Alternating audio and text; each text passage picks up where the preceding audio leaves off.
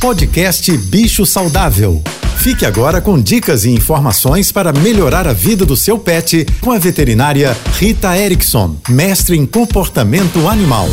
Um dos maiores objetivos de quem é responsável por um animal de estimação é oferecer uma qualidade de vida alta para esse animal, fazer com que ele possa expressar comportamentos naturais da espécie, como por exemplo para os gatos arranharem, escalarem, os cães precisam correr, cavar, ter a oportunidade de roer, mas também precisamos precisamos nos preocupar com o limite dos outros. Existem pessoas que não têm o hábito de conviver com animais de estimação, inclusive fóbicas, que têm realmente muito medo de cães. E atualmente, os cães nos acompanham e isso é muito bacana. Eles vão a hotéis, restaurantes, vão à praia, mas não podemos nunca esquecer do limite da outra pessoa. Precisamos ser responsáveis e não deixar que o nosso cão se aproxime de uma pessoa sem saber se ela quer. Por isso, devemos usar sempre coleira e guia em locais públicos e nunca nunca, jamais deixar os dejetos dos nossos animais para trás. É fundamental que as fezes sejam recolhidas. Não importa se você está na sua rua, no seu condomínio